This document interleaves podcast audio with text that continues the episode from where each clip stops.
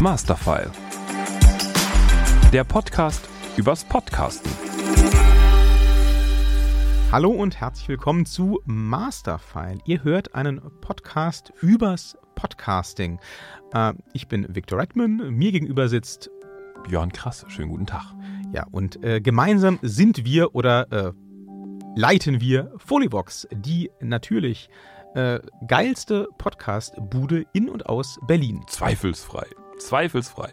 Nur echt mit dem Faultier. Ja, wir leiten das auch gar nicht. Das leitet das Faultier. Das ist korrekt. Ja. Ja, wer jetzt irritiert ist, der möge gerne mal äh, auf unsere Webseite oder unsere Social Media Präsenzen gucken, äh, wo er das Faultier entdeckt.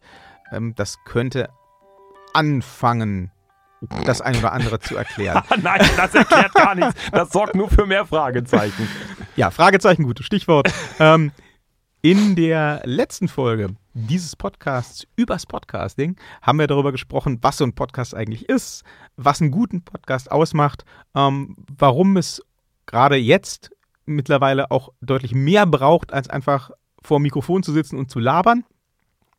Und heute wollen wir einen Schritt weitergehen und ähm, die Frage beantworten, was braucht es eigentlich, wenn ich mal so ein Konzept habe, wenn ich eine Story habe, um so einen Podcast tatsächlich an den Start zu bringen? Was benötige ich dafür? Wie komme ich von meinem Büro oder meinem Wohnzimmer oder wo auch immer ich produzieren möchte, ähm, bis auf die Distributionsplattformen? Da kennt mein Kollege Björn den Weg zum Glück, denn der ist bei uns verantwortlich fürs Grobe. Ist Ich also bin der Bauarbeiter. ja, ist korrekt, ist also äh, der Verantwortliche für alles, was mit Technik und Produktion zu tun hat. Der muss dann, wenn wir einen neuen Auftrag am Start haben, sich hier Tage und Wochen lang in diesem Studio einschließen und das alles schön machen.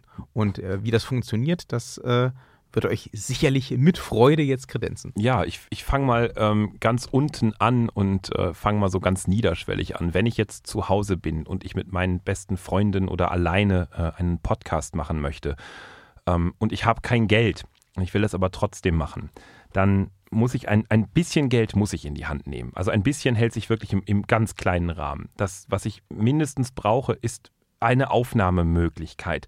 Ich möchte gleich den Zahn ziehen und sagen halt, ja wieso, das Laptop-Mikro reicht doch. Nein, die Soundqualität eines Laptop-Mikros kann ich wirklich nicht empfehlen. Ähm, das Mindeste, was ich in die Hand nehmen würde, ist ein kleiner Field Recorder, ohne jetzt irgendwie Werbung machen zu wollen, sei da ein Zoom H1 genannt.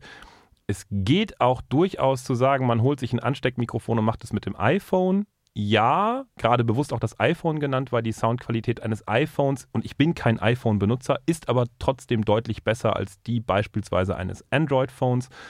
Liegt aber auch immer so ein bisschen am Ansteckmikro. Müsste ich mich wieder ein bisschen auskennen. Also als User weiß ich nicht, ob ich das machen wollen würde. Käme auch preislich, glaube ich, auf selbe raus. Ich empfehle einfach aufgrund der Flexibil Flexibilität ähm, einen Field Recorder. Also Zoom H1 sei hier genannt, einfach aus dem Grunde, ich arbeite ganz, ganz viel mit Studierenden, die zum ersten Mal Aufnahmen machen. Und der Zoom H1 ist ein idiotensicheres Gerät. Das heißt, ich habe ein paar Schalter, ähm, die lassen sich auch relativ einfach oder die, die erklären sich quasi von selbst. Ich kann nicht so viel kaputt machen. Ich habe kein großes Submenü und sonst was. Ich habe einen großen roten Button, da drücke ich drauf, dann startet die Aufnahme. Hurra, Rock'n'Roll. So.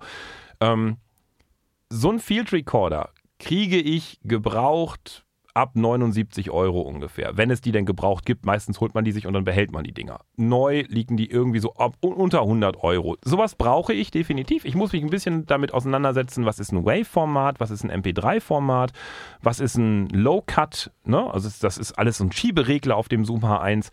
Da muss ich ein bisschen googeln. Das sind vier, fünf Begriffe, die ich mir mal zu Gemüte führen muss. Wie ziehe ich so einen Pegel richtig?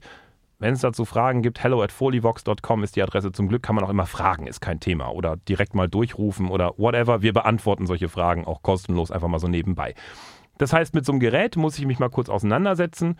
Und dann kommt eigentlich der klassische Fehler, den Menschen machen. Die stellen dann, die sehen, dass es bei diesem Gerät dann zwei Mikrofone gibt. Das eine guckt ein bisschen nach links, das andere guckt ein bisschen nach rechts. Und dann da sagen die sich, toll, setze ich auf den Tisch, und dann mache ich dann zum Beispiel so einen Podcast mit dem Victor Redman. Dann klingt das ungefähr so. Ich baue mal gerade um. So, jetzt müssen Sie das da wegnehmen. So, zack, sit, so. Jetzt müssen Sie nach dahin sprechen. So. Um Gottes Willen. Mensch, Viktor, wie geht's dir denn so? Ja, mir geht's super. Nee, wir machen jetzt einen Podcast mit einem Mikrofon, was in der Mitte von uns beiden steht und keine Richtmikrofone hat. Ist das nicht toll? Das ist eine total coole Sache. Ich meine, da ja da diese beiden kleinen Mikros oben dran sind, die in verschiedene Richtungen zeigen, heißt das ja, dass äh, von dass die beiden, also dass da jeweils eins für jeden von uns gedacht ist, ja, oder? genau. Nee, okay, wieder mal zurück zu normal. Ich ziehe mal wieder Ihr Mikrofon dahin. So, zack, das müssen Sie jetzt mal wieder einrichten. Zack, so. Damit ist auch ganz klar, wo wir aufnehmen. Wir sitzen im Studio. Ähm, so, bedeutet einfach, diese Idee zu haben, zwei Mikrofone zielen auf zwei verschiedene Richtungen, dann wird das schon so passen. Ganz kurz, ohne viel Tonphysik jetzt hier reinzubringen oder Akustik oder sonst irgendwas diese Mikrofone sind keine Richtmikrofone. Ne? Das sind wahlweise, je nachdem, was für Geräte man hat, Kugelmikrofone, Nieren, Supernierenmikrofone. Kann man jetzt alles googeln, draufgeschissen. Die nehmen aber den Raum auf. Das heißt, drumherum findet ganz viel statt, auch wenn ihr das selber nicht hört die sind nicht stimmgerichtet. Die können nicht unterscheiden, wie das menschliche Gehirn, was ist eine Stimme, was ist ein Kühlschrank. Die nehmen alles gleichmäßig auf. Das heißt, wenn es zu weit weg ist von eurem Mund, ist zu viel Rauminformation drauf, müsst ihr hinterher lauter ziehen, damit zieht ihr auch die Rauminformation mit nach oben, rauscht, klingt doof, ist bescheuert.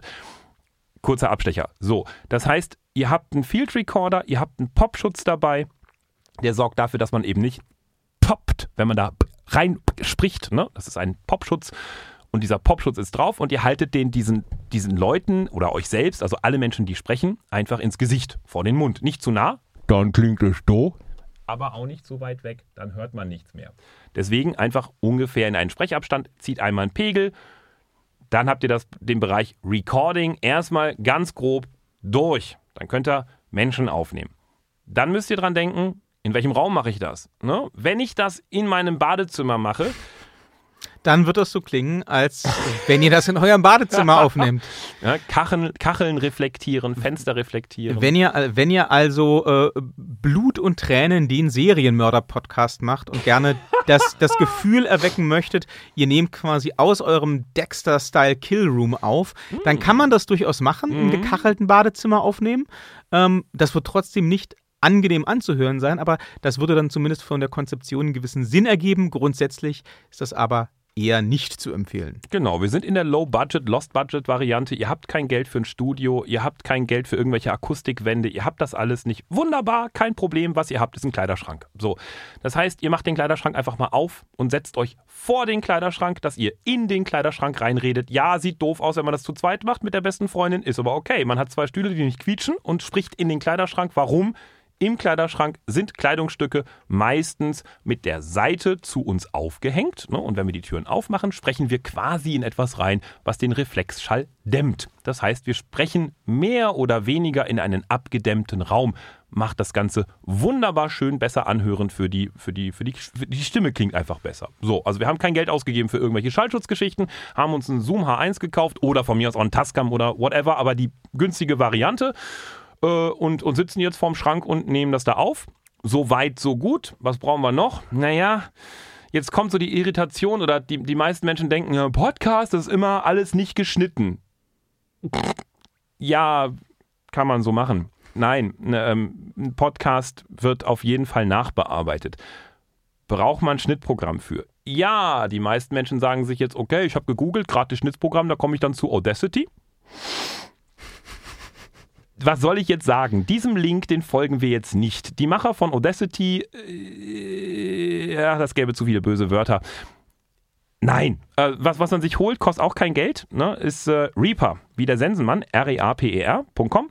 Nee, Punkt FM, Entschuldigung. Also wir sitzen vor dem Schrank, wir müssen ein bisschen was nachbearbeiten und ähm, ja, ein bisschen was wird es nicht nur sein, sondern äh, gewöhnt euch gleich von vornherein, komme ich gleich noch zu, ähm, mit, mit Klängen, mit Akustik, mit Musik eventuell zu arbeiten. Thema Recht und Plattformen und so, da kommen wir noch drauf in einer der weiteren Folgen. Aber äh, wir kommen jetzt erstmal zum Bereich äh, Stimmschnitt. Reaper hatte ich schon genannt. Äh, kostet kein Geld, ist völlig legal und ist eine vollständige DAW, Digital Audio Workstation, wie es so schön heißt. Da werden auch in Hollywood inzwischen richtig große Produktionen mitgefahren, also auch Kinosounds etc. etc. Und es kostet trotzdem kein Geld, weil der Erfinder von Reaper gesagt hat, naja, ich will das der Menschheit zur Verfügung stellen, damit die vernünftige Audioformate machen können. Man kann das ganze Ding kaufen. Das kostet dann, ich glaube, derzeit 62 Dollar so. Also das ist jetzt nicht die, die Masse Welt. Ähm, wenn man das dann viermal aktualisiert hat oder fünfmal, dann muss man es wieder quasi neu kaufen. Der einzige Unterschied zwischen der Kaufvariante und der For-Free-Variante ist, dass es in der For-Free-Variante ein kleines Fenster gibt, das bleibt dann vier Sekunden lang stehen, wo steht, naja, eigentlich kostet ich Geld, kannst du mal kaufen. Kannst du aber auch sonst kostenlos, komplett für immer, ohne irgendwelche Einschränkungen nutzen. Macht euch mit solch einem Programm ruhig vertraut. Mit, also warum ich gegen Audacity schieße. Audacity ist höchst benutzerunfreundlich. Es ist ein Programm, was überhaupt nicht intuitiv ist. Es hat beispielsweise, wenn ich, wenn ich, ich gebe euch ein Beispiel, ich möchte etwas lauter machen, diesen Prozesspunkt gibt es nicht in Audacity. Ich muss etwas leiser machen, um es, also ich muss unter den, den Button leiser machen gehen, um dann den Regler nach oben zu ziehen. Also das leise laut machen. Das ist völlig absurd. Egal. Ja, das, ist ja, das ist ja auch das Kleinste. Es ist einfach ein äh, super eingeschränkter Umfang von Funktionen, die es Ja. gibt. Also ich, ich glaube, zumindest als ich zum letzten Mal irgendwie reingeschaut habe in, Das hat sich in, nicht in, in geändert. Audacity, gab es ja nicht mal die Möglichkeit, mit separaten Spuren zu arbeiten. Ah, doch, okay, das gibt es inzwischen schon, aber es ist auch vom Handling her zum Kotzen. Also die Frustration wird super schnell einfließen bei euch und das wäre sehr schade, wenn ihr ein schönes Format habt, wenn ihr eine schöne Idee habt. Ihr werdet aufgrund des Audioschnitts irgendwann sagen, ihr habt keinen Bock mehr drauf, das kostet mir zu viel Zeit. Gewöhnt euch Unreaper. Ja, kann ich tatsächlich auch nur empfehlen. Ne? Wie gesagt, äh, der Mann fürs Grobe ist ja der Björn, aber äh, genauso wie ja auch äh, der Björn grundsätzlich durchaus äh, der deutschen Sprache mächtig ist und schreiben kann und auch einen kreativen Kopf zum Denken hat, so kann ich auch ähm, natürlich mit deutlichen Abstrichen gegenüber Björn produzieren Ja gut, ich mache den einem- Scheiß auch schon seit 100 Jahren. bis zu einem gewissen Punkt. Und ähm, insofern kann ich euch sagen, ähm, allzu lang ist es auch noch nicht her, dass ich zum ersten Mal selbst allein vor Ja, so einem stimmt. Reaper saß. Ja, das ist auf den ersten Blick dann durchaus auch mal viel. Das kann überfordert sein. Man muss sich da einarbeiten. Aber das ist alles tatsächlich im Endeffekt, ähm, wenn es so um die Grundfunktionen geht, die völlig ausreichen, um ähm, einen qualitativ super hochwertigen Podcast hinzukriegen, am Ende alles sehr eingängig. Das ist vor allem auch super dokumentiert. Ne? Es, denn es gibt eine sehr aktive ähm, Nutzer-Community online in allen Sprachen, ähm, wo viele Fragen beantwortet werden, wo bekannte Probleme zum Beispiel auch thematisiert werden, ähm, wo es Lösungsansätze gibt. Es gibt ähm, ganz viele Plugins, die auch von der Community dann programmiert werden. Das heißt, eventuell auftretende Bugs oder sonstige Fehler in irgendwelchen Updates werden in der Regel ganz rasant behoben. Da wartet man nicht wie bei irgendeinem äh, Produkt von äh, einem, einem Großkonzern eventuell Wochen oder Monate darauf, bis sie sich mal dazu herablassen, da was zu fixen. Das passiert in der Regel sehr schnell. Und wenn man die Grundfunktionen einmal durchschaut hat und weiß, okay, das packe ich dahin und die Musik da drunter und ähm, so schneide ich und so ziehe ich eine Spur auf, so ziehe ich eine Spur runter. Dann ist das so ein bisschen wie Fahrradfahren. Man verlernt das dann auch nicht mehr und man kann dann, ähm, egal wie häufig oder sporadisch man produziert, auch sehr schnell sehr, sehr gut anhörbare Ergebnisse produzieren. Und hier der Serviceanteil. Ding, ding, ding, ding, ding, ding, ding, ding, ding, ding, ding, ding. Präsentiert von Folivox. Deiner besten Podcastbude. Wenn ihr da draußen, egal ob jetzt professionell oder klein, semi-amateurhaft, was auch immer, äh, vorhabt, Podcasts zu machen und sagt, naja, ich habe mir jetzt alle angeguckt, aber ich habe mir keinen Bock, ich bin schwer und so. Ähm, hello at folivox.com ist die Adresse zum Glück. Ähm, wir schicken euch gerne mal so ein Basis-Setup, wo einfach mal mehrere Mikrofonspuren drin sind, mehrere Audiospuren drin sind und auch schon das Grundsetup für Plugins drin oder die Plugins drin sind halt, die ihr braucht. Komme ich gleich nochmal drauf zu. Ähm, aber das könnt ihr euch von uns einfach kostenlos schicken lassen. Das gibt es per E-Mail, könnt ihr einfach aufmachen, kein Thema. Wenn ihr dann noch eine Schulung braucht, in wie Schneiden geht, was ein Ducking-Effekt ist, etc., etc., dann ebenfalls gerne hello at folivox.com. Dann kommt es auf den Aufwand an, ja, wie viel und so und bla. Das geht aber auch per Zoom weltweit ganz schnell und fix. Das haben wir auch schon oft genug gemacht. Das kostet dann Geld. So, da reden wir dann aber über Geld, was wir im Einzelfall aushandeln, was so eine Schulung kostet. Geht aber. Wenn ihr es, wie gesagt, Kollege Viktor hat es gerade gesagt, einmal gemacht habt, ist es wie Fahrradfahren, könnt ihr es auch. Das lassen wir uns aber trotzdem bezahlen. So, ding, ding, ding, ding, ding, ding, ding, ding, ding, ding. Das war der Serviceanteil, präsentiert von Folivox. Kino für die Ohren. Jetzt höre ich quasi schon die Frage, Jetzt höre ich quasi Ja. schon die Frage, weil sie tatsächlich ganz oft kommt, äh, an diesem Teil unseres Talks, wenn wir das als Talk auf einer Konferenz oder so machen. Was ist, wenn ich mich mit so einem Field Recorder nicht anfreunden kann? Womit kann ich denn sonst aufnehmen? Kann man wirklich nur einen Field Recorder nutzen? Werden alle Podcasts auf der Welt mit Field Recorder Ach, aufgenommen? nein. natürlich Nein. nicht. Also es gibt natürlich einmal die Möglichkeit, ähm, in einem Studio zu produzieren oder produzieren zu lassen, so wie wir das hier zum Beispiel machen. Ist natürlich in der Regel dann ein bisschen aufwendiger und teurer als äh, die At-Home-Variante. Aber auch wer sagt, ich kann mich mit so einem Field Recorder eben nicht anfreunden oder ähm, ich werde sowieso nie rausgehen, um irgendwo mit Leuten zu sprechen. Ich möchte was Stationäres haben. Da gibt es Möglichkeiten. Ähm, was ich zum Beispiel durchaus empfehlen kann, ähm, sind USB-Mikrofone. Ähm, die werden auch inzwischen schon bei den üblichen Verdächtigen gerne als Podcast-Mikrofone beworben und gehandelt. Ähm, muss man ein bisschen aufpassen, denn ähm, die Audioexperten werden bei USB-Mikrofonen immer so ein bisschen nervös. Da gibt es durchaus Qualitätsunterschiede. Ähm, ich sag mal so, wenn ihr euch da für ein USB-Mikrofon, das dann direkt an den Computer angeschlossen wird, entscheidet, was von einer halbwegs namenhaften Firma idealerweise vertrieben wird und vielleicht zwischen 80 und 120 Euro kostet, so mit Tischstativ und Plopschutz vielleicht schon dabei, dann macht ihr da wahrscheinlich wenig falsch. Da muss man dann im Zweifel ein bisschen nachjustieren, ähm, gucken, wie sich das Mikrofon im Raum verhält und ähm, dementsprechend dann einmal ein bisschen Zeit in die Einstellung investieren. Da sollten sich dann aber auch schöne Sachen mit machen lassen. Wenn es ein bisschen teurer werden darf, Hm. dann ähm, gibt es außerdem auch noch, auch noch die Möglichkeit, ähm, ein Studiomikrofon sich zuzulegen, ähm, was dann auch auf dem Tischstativ oder in den Klemmarm kommt und das dann über ein äh, Audio-Relay, das ist ein kleines Kästchen, ähm, zu verbinden mit dem Computer. Das bringt dann ähm, noch viele zusätzliche Einstellungs- und Abstimmungsmöglichkeiten mit, was so Aufnahmelautstärke und so weiter und so fort angeht. Da reden wir dann von ähm, um die 300 Euro für so ein, für ein vernünftiges Set. würde ich sogar schon mehr geben. Also tatsächlich, wir, wir nehmen jetzt gerade auf mit Shure SM7B Mikrofon. Ähm, da, da liegen wir Stückpreis schon weit über 300 tatsächlich. Ähm, und da würde ich auch bei der, bei der Soundkarte, wenn ich das Geld ausgebe, durchaus eben auch eine, eine, eine gute nehmen. Also da muss ich mir halt überlegen, wie viele Eingänge brauche ich. Ähm, perspektivisch auch reichen mir ein, zwei Eingänge, Mikrofoneingänge, drei, vielleicht vier, will ich Gäste, was auch immer. Dann muss ich aber auch den Schritt wirklich gehen und sagen, wenn ich Geld in Mikrofone investiere, dann muss ich auch Geld in, in, in Raum investieren, weil das nützt das beste Mikrofon einfach mal schlichtweg nichts, wenn der Raum kacke klingt. Ne? Das heißt also, äh, dann wenigstens drumherum ein paar mobile Stellwände, Akustikdämmwände etc. mir überlegen zu holen.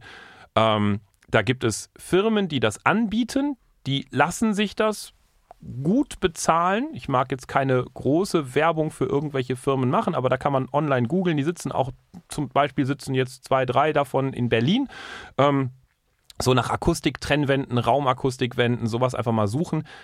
Da gibt man dann aber eben auch schon, je nachdem, was man sich da so wünscht, zwischen ah, 800 und 2000 Euro aus. Das ist dann aber auch schon wirklich die Überlegung wert, dann zu sagen, naja, wenn ich, wenn ich so viel investiere, dann vielleicht A, auskoppeln und sich ein Studio mieten. Also da kann ich dann Werbung machen, weil die Jungs finde ich ganz toll. We Are Producers ist eine tolle äh, Bude, die machen Studiovermietung für zum Beispiel Podcasts. Da geht man hin, setzt sich an den Tisch, muss gar nichts davon wissen, labert in seine Mikrofone und am Ende macht der gute Micha, Shouts Get Out oder auch der gute Sven, die machen dann so einen Schnitt drumherum, dann kriegt man das fertige Material und gut ist die Kiste. Der, den, um den Rest kümmert man sich dann selber.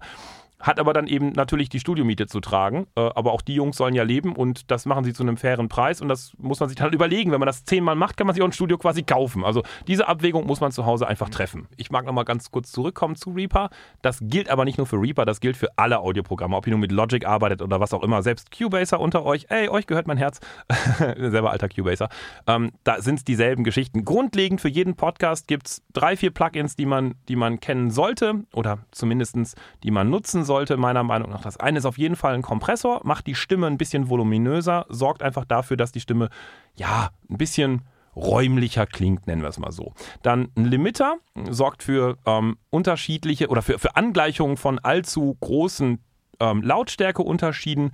Ähm, ein Equalizer sollte man auf jeden Fall benutzen, um einfach mal so ein bisschen mit den verschiedenen Stimmen, wenn man selber was aufnimmt, dann ist man in verschiedenen Gemütszuständen an verschiedenen Tagen. Aber wenn man Gäste hat, haben die eben auch völlig unterschiedliche Stimmen. Um da so eine, so eine einheitliche Soundästhetik reinzukriegen, braucht man halt eben verschiedene Spuren. Darauf sind dann eben unterschiedliche ähm, Einstellungen, sowohl für Kompressor wie auch für Limiter, wie aber eben auch für Equalizer. Und was darüber hinaus sehr von Vorteil sein kann, je nachdem, wie das Setup aufgebaut ist, ist ein kleiner Noise-Filter, ein kleiner Rauschfilter, dass wenn man halt mit nicht ganz so guter Technik arbeitet oder in irgendeiner Weise zu viel Rauminformationen drauf hat, dann sei hier beispielsweise der Rear 4 genannt oder so bei, bei Reaper. Es gibt, wie gesagt, auch andere. Ähm, die äh, äh, wahlweise kostenlos sind oder wahlweise auch noch Geld kosten, äh, als ja, so, sollte man als Plugin mit drin haben bei der ganzen Geschichte. Wenn man das alles mal drin hat, wie gesagt, wenn es Fragen gibt, hello at folivox.com, immer gerne schicken. Wir beantworten die Fragen, meist auch kostenlos, wenn sie sich im Raum halt, im, im Zaum halten. Anyway, ähm, wenn man das alles mal aufgebaut hat, das ganze Setup für die Musik auch ein kleines Limiting drin hat, für die Stimme, die erwähnten Geschichten, dann geht es ans Produzieren, ans Schneiden, ans Rendern hinterher einfach als MP3 rausrendern. 320 Kilobit pro Sekunde ist mega ausreichend, absolut gut. Die meisten Plattformen senden inzwischen auf 320, wenn nicht auf 192, aber drunter sollte man auf keinen Fall gehen. Naja, und zum Thema Distribution etc. kommen wir in einer der späteren Folgen nochmal. Aber dann hat man quasi am Ende sein fertiges Endprodukt, seinen fertigen Podcast. Ja. Wenn man dann seinen fertigen Podcast in Händen hält, äh, zumindest virtuell, dann stellt sich natürlich die Frage, wie bringt man das jetzt an den Mann bzw. an die Frau? Und ähm, darum wird es Cliffhanger in der nächsten Folge gehen. Da werden wir uns nämlich bemühen, mal abschließend eine Frage zu beantworten, die wir ganz oft von ähm, potenziellen Podcasterinnen und Podcastern, aber auch von Kunden immer wieder hören, nämlich die eine Million Euro Frage. Wie kriegt mein Podcast eine Million Hörer? Die Antwort gibt es in der nächsten Folge. Und die ist ganz einfach, die ist ganz einfach, das geht total einfach. Und bis dahin sagen wir frohes Hören. Tschüss. Masterfile. Der Podcast übers Podcasten.